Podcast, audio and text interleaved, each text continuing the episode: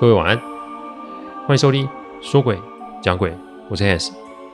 这十几年来啊，我一脚踏入一个非常冷门及奇特的领域，每天都在处理各种客户端委托的问题。问题除了人以外，不可免的也有各种科学及逻辑所不能解释的案例。之所以会开这个音频，是想与各位分享心存善念的重要性。你别以为鬼很可怕，因为在我看来，人心比鬼还要让人恐惧。欢迎收听今天晚上的说鬼讲鬼。说鬼讲鬼音频制作都有一定的程序规范，每个个案分享都要有客户的书面授权才可以开始整理、写稿、录音、试听、制作，因此每周只能录制一集，还请各位见谅。因为每个个案都代表客户与当事人的信任，因此也只有我自己可以全权的做整理与制作。我知道这样子的速度其实不快，但反正如果可行，我会做这行做一辈子。所以只要大家有时间，我欢迎各位收听。提醒各位，这一集是下集哦。所以没有听过上集的，还请回去先听第四十七集哦。这个啊，不是我想吊大家的胃口，而是案子的内容有时候啊，真的是太多太杂，实在没有办法用一集的方式来做分享。的确啊，有听众建议我，你可以录长一点啊，这我还在考虑当中。如果新的做法，再跟大家分享哦。好，我们开始继续分享这个案例哦。什么？客户车祸？这怎么一回事啊？原来是客户啊，在跟领导们去看其他合作项目的时候，好像是驾驶突然失去意识，结果车子啊失速打滑，撞上了一栋民房的墙里面，力道大到整台车子的前半截都撞进了墙里面哦。听说客户没受伤，只是吓了一跳，但前面那个驾驶啊是当场身亡，而那位身亡的驾驶，就恰恰是刚刚跟我说大院历史的那位随从啊。嗯。这应该只是巧合吧？我强迫自己接受这只是一个巧合，但我的心中不由自主把刚刚的梦境、随从的身亡给连在了一起。客户没有受伤，所以也没去医院。我立马跟着阿铁，就赶快去现场看看客户的状况。一到现场啊，我看到车子的前半截已经撞进墙里了。但我看到墙的时候，我心中有个疑问，就是这个墙啊，不是什么水泥墙，哎，这个墙只是个。黄土墙哦，就像我们在乡下看到那一种黄土的砌的墙，墙不会这么硬啊。再加上这是乡间小路，车速也不会太快啊。为什么会出人命啊？车头全毁哦，窗户全破，这力道啊是要多大啊？我看客户那副惊魂未定的样子，再看到四周围观议论纷纷的乡亲啊，我突然觉得这个事情不是什么巧合。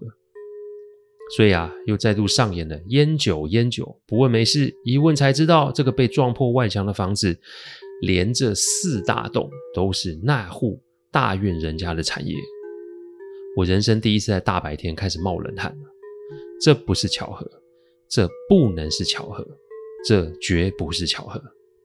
正当我还在想啊，突然有人啊在后面轻轻的用手戳了我一下，我一回头看到是一个大约十岁出头的孩子啊。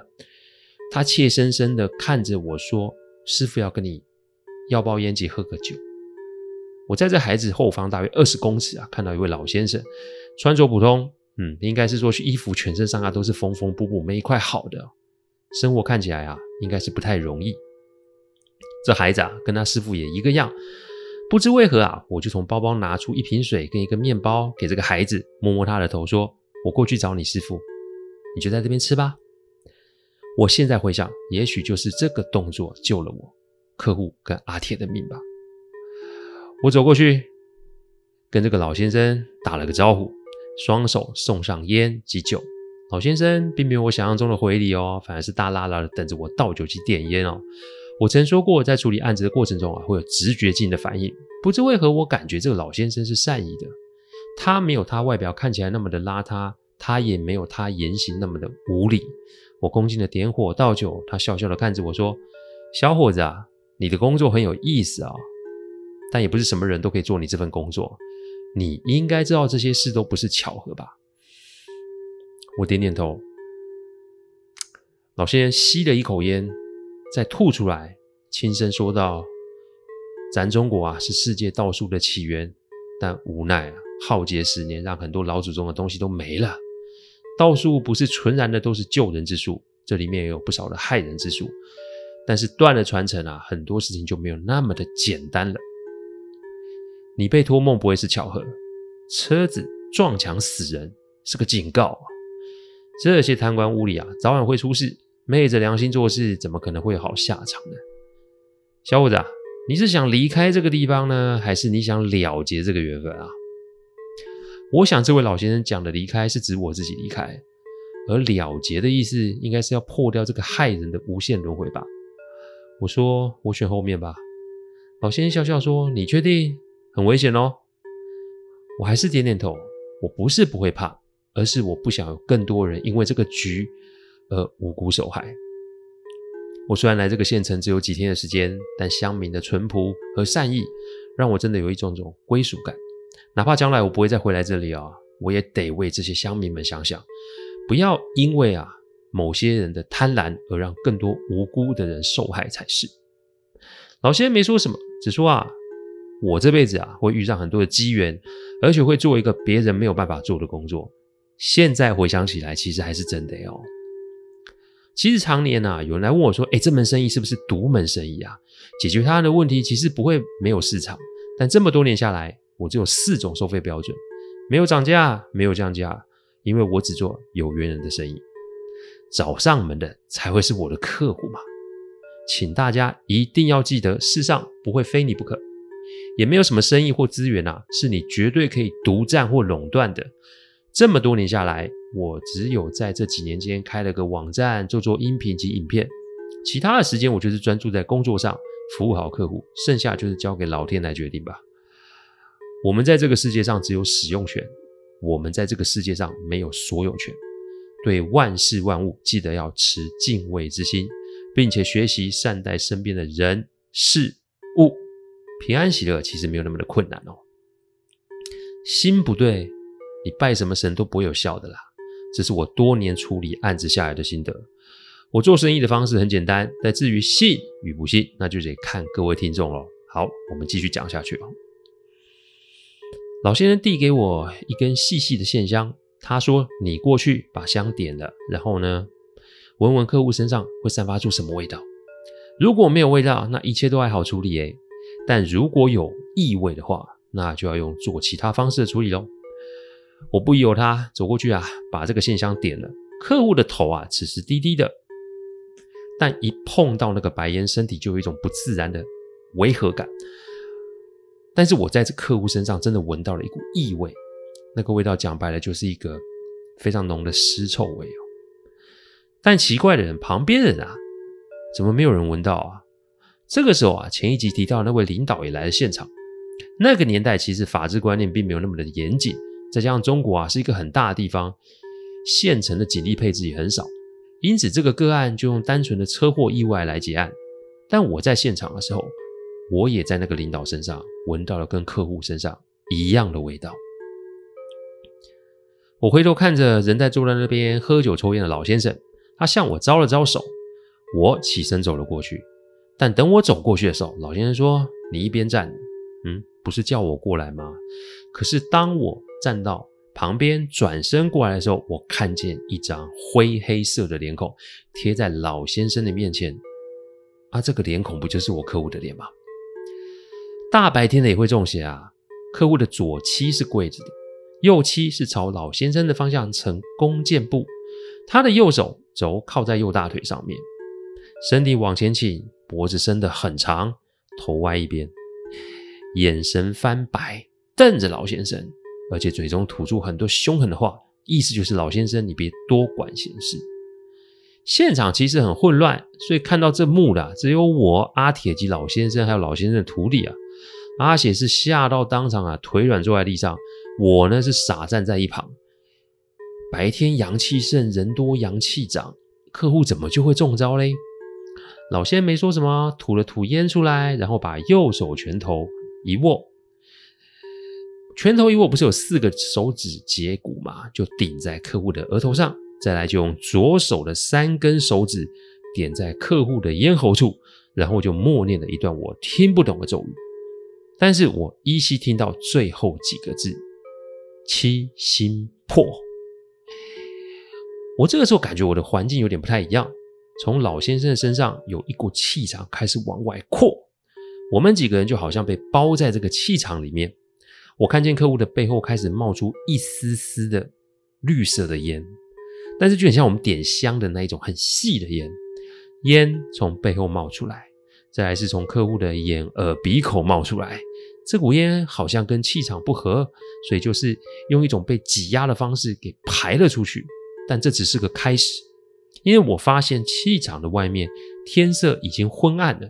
车祸现场仍是有很多人在那边处理及围观，但感觉气场跟外界就是两个世界。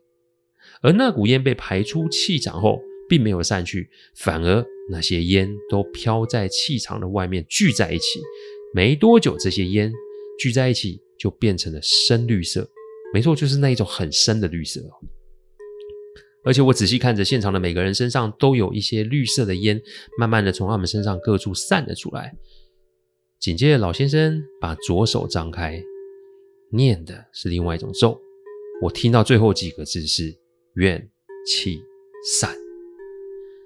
再来啊，大概就是啊，笼罩在我们身边的气场啊，就继续的被迫往外扩，而那些绿烟啊，就被这么挤到了离我们大概五十公尺距离的一块地方上面盘旋着。老先生算了算方位，说聚集的地方啊，是全城的最阳至阳之地。只要在半个小时啊，太阳到那个地方，怨气就会被化掉。只是这是治标，不是治本，因为自始至终那群失踪的人一直都找不到。但他们不是搬离这里，他们是被留在这里，只是被留在地下而已啊。留在地下，那意思是死了吗？昨天跟我烟酒的老人家说，那家人其实人丁兴旺啊，家道中落的时候，家中还有四十几口人，难道全部都被灭口了吗？老先生说，他们都被抓去祭楼了。祭楼，这是什么意思啊？老先生说啊，这是古时候传下来的一种邪术啊。我们都知道风水宝地嘛，不过啊，有时候啊，地没有这么的好找，所以也有人专门是找风水不好的地，再用法术来做，来改地气。怎么改呢？就像我们拜拜烧纸钱、拜三生是一样的道理。要做的事情就是越难。付出那代价就得越大，越难改的东西，我们就要付出越大的代价。这家人啊，做了捞偏门生意之后啊，便非常的笃信风水，为了就是要延续家业，必须继续获取不义之财，所以他们一直都在搞些风水秘术的缺德事。他们的那个大院跟啊，这边的房子，以前啊都是别人家的墓地啊。以前没那么讲究啊，财大气粗啊，就直接把人给赶走。识时务的给点钱打发走，不识时务的直接动手抢地，而且挖掉别人的祖坟。最可怕就是为了要改这个地的地气，就把活人给埋在地基里面。据说这是可以做到换转换运转世的目的哦。老先生说，这种借运的方式啊，短期都很有效，但鬼跟人是一样有欲望。有句话说得好。当我们吃过最好吃的食物，我们对于一般的食物就会觉得食之无味。所以，当鬼尝到人命之后，他只会索求更多的人命。但后来随着时代的变迁，有了政府与法规之后，人命可就不是你想随便拿就有嘞。所以这代人理当来说，就是被之前的失德事给反噬了。但还好，施过术法的地啊，都有一定程度的法阵，所以这些东西只要外人不进去，不起心动念。这些东西就只能被限制在这里面，没有办法被出来害人。我之所以中招，是因为对这些古物有好奇心；客户中招，是因为想要拆房子做建设，所以这些房子是动不得的。这不，已经死了一个人，不是吗？过没多久啊，我盯着那块聚着绿色气的地，没多久，他们就被太阳给直接的化掉了。不过根基不除，那早晚还是会出现的。但难题来啦，这要怎么跟客户说啊？客户醒来啊，就一头雾水，说发生什么事？老先生说多说无益啦。晚上啊，我们就会知道是发生什么事，而不是晚上，是晚些就会知道什么事。因为人呐、啊，还是得继续死啊。不是说这些邪灵可怕，而是人心永远都是这么的贪婪。领导走了过来，关心客户的状况。本来今天是要去签合作协议。但一大早就发生这种晦气的事情，某个程度来说就是真的不吉利，所以先让客户回去休息，两天后再继续来签约好了。讲完后啊，领导就以公务繁忙离开，我阿铁及客户就带着这个老先生跟他的徒弟一同回到我们住的地方。被阴邪之气进入体内，其实是很伤的。老先生跟我借了阿基给我的护身符，他用烛火隔着铁碗加热护身符，没多久，房间就有了檀香的味道。老先要客户闭上眼睛打坐，他呢，接着就开始唱一些我从来没有听过的经文歌词。听着听着，我又开始打瞌睡了。我怎么又回到了这个大院啊？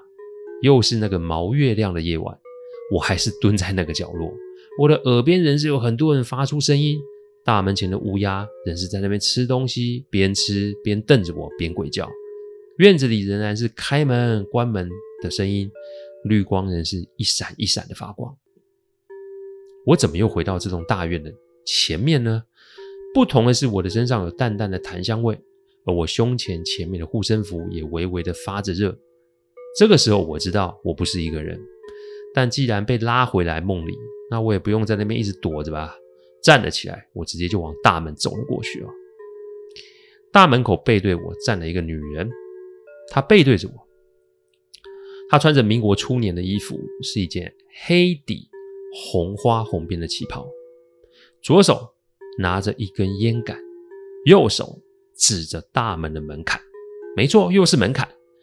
那个女孩子，女子的前手臂很白，手指非常的长跟瘦，指甲是鲜红色的。我想也知道对方是什么啊。他一直指着门槛，我想往前走的时候，护身符开始变套，我警觉性的往后退，接着门就在我前面缓缓的从我前面给关上了。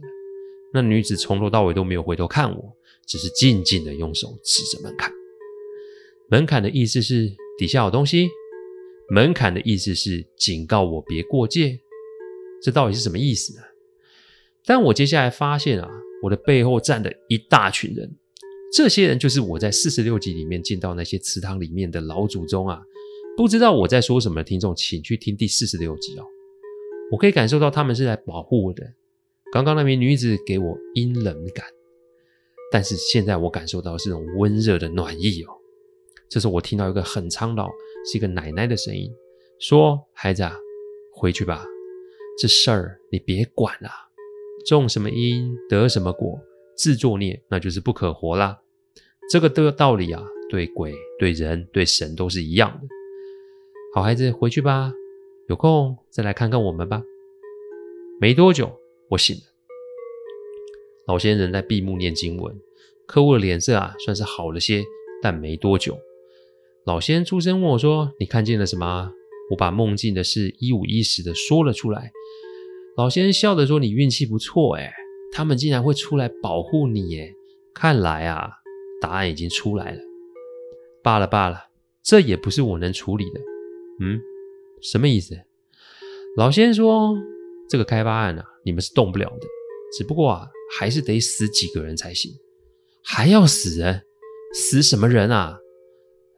老先生摇摇头说：“这是上天的法则，你别不问，过会你就知道了。”没多久，客户的电话响了起来，客户接听，一下脸色发白，全身发抖，抖到连手机都拿不稳，掉到地上。我把手机捡起来，听完电话，我整个人都傻了。因为跟这个开发案有关的领导刚刚在局里开会，无缘无故的就倒下了四个，四个送到医院的时候都已经没了呼吸。局里面现在是大地震，所以开发案得延后再议。老先生看着我们说：“哎，你们啊，尽快的离开这里吧，因为啊，接下来还有不怕死人又来打这个大院的主意。”他叮嘱客户：“你这辈子留在台湾发展，不要再来这里。”对我则是说，保持一个正直的心就好，久了自然就知道老天给你的方向会是什么了。就这样，我们隔天啊，飞也似的离开了这个县城。多年后，因为那里大地震，各位可以猜到是哪个省哦？古县城就这么的没了。还好那个时候古县城已经没落，大多数人其实都已经迁出，所以伤亡没有很严重。但是那座大院及那个家族的产业就永远的被埋在地底下了。这么多年来，我仍然与一些人保持联络。他们说，我们离开后，其实都不断有人想要打那个大院的主意，但就是发生没有办法解释的伤亡事件。所以时间久了，也没有人敢碰这里哦。我的客户啊，今年已经七十好几了。每次我们见面啊，都会提到这个事情。客户甚至是花了大钱去香港，想要找出这件事情的原因到底是什么，但每次都是碰壁无解。我想这也是他们的意愿吧，不想被太多人知道。至于老先生是谁，徒弟是谁，我到现在都不清楚。但阿基跟我说，他们两个人不是人哦，只能说是池塘里的仙人来保护我的，也说不定。这一切都是天注定的。贪念是世上最可怕的心魔，我们都不可以等闲视之。以此案例提醒各位心善的重要性哦。谢谢大家赏光，听完后请喝杯温开水再去休息。我讲的不是什么乡野奇谈，我讲的都是真实发生的案例。最希望的是劝大家心存善念，祝各位有个好梦。我们下周再来说鬼讲鬼，各位晚安。